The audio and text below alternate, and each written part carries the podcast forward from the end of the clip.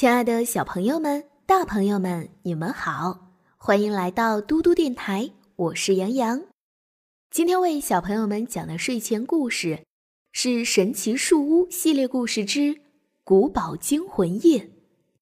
这本书是由玛丽波·奥斯本著的，是浙江教育出版社为小朋友们出版的。今天我们会听到第一章《漆黑的树林》。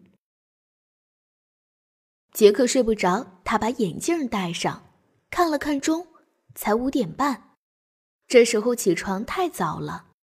昨天发生了那么多奇怪的事情，现在他想把它们理理清楚。他打开灯，拿起笔记本，看了看自己上床前写的笔记。在树林里发现树屋，里面有许多书。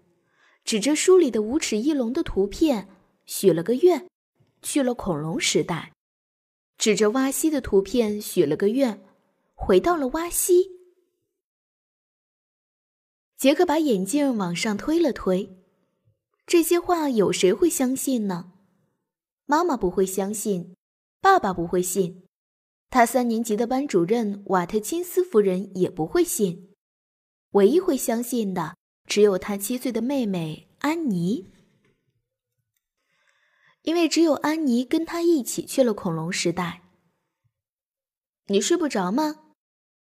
安妮问。是安妮正站在他的房门口。睡不着。杰克说。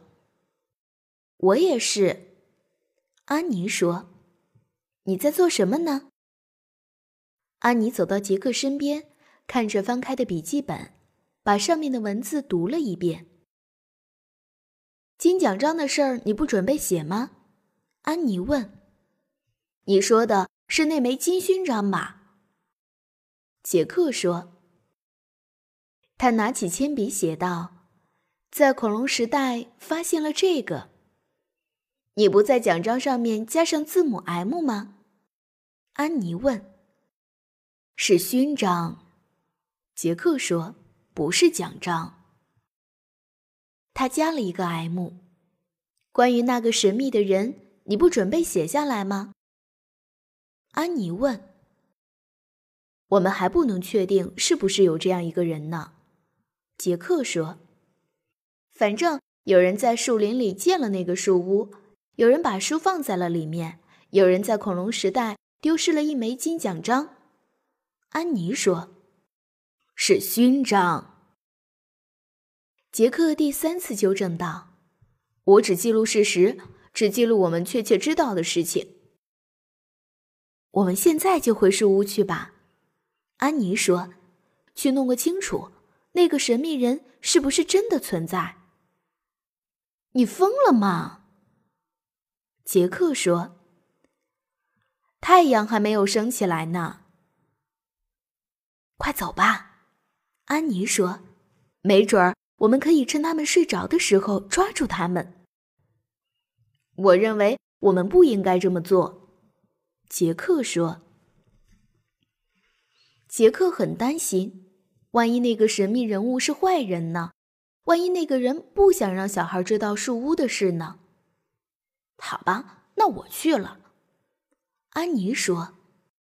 杰克看着窗外灰黑色的天空。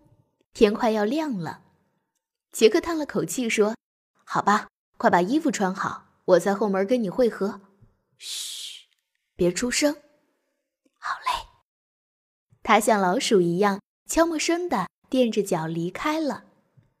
杰克穿上牛仔裤、暖和的套头衫和运动鞋，把笔记本和铅笔扔进书包，然后悄悄地走下楼。安妮正在后门口等着呢。他用手电筒照着杰克的脸，调皮的叫道：“看招，这是魔杖！”嘘，别把爸爸妈妈吵醒了。杰克压低声音说：“快把手电筒关掉，可不能让别人看见我们。”安妮点点头，把手电筒关了，然后把它别在自己的腰带上。他们从后门溜了出去，黎明前的空气。凉爽而清新，蟋蟀、在叽叽吱的鸣叫，隔壁人家的狗也发出了叫声。安静，亨利。安妮小声说：“亨利不叫了。”动物们似乎总是很听安妮的话。我们跑吧，杰克说。他们越过黑暗潮湿的草地，一口气跑到了树林里。现在需要用到手电筒了，杰克说。安妮把手电筒从腰带上拿下来，拧亮，然后两个人一步一步的往树林深处走去。杰克屏住了呼吸。黑漆漆的树林真吓人呀！抓住你了！安妮突然把手电筒对准杰克的脸，大叫道：“杰克往后一跳，皱起了眉头。别这样！”杰克说：“我吓到你了。”安妮笑着说：“杰克气呼呼地说：‘别胡闹了，这不是闹着玩的。’好吧，好吧。”安妮用手电筒照了照树梢，“你这又是在做什么？”杰克问。“寻找那个树屋呀。”安妮回答。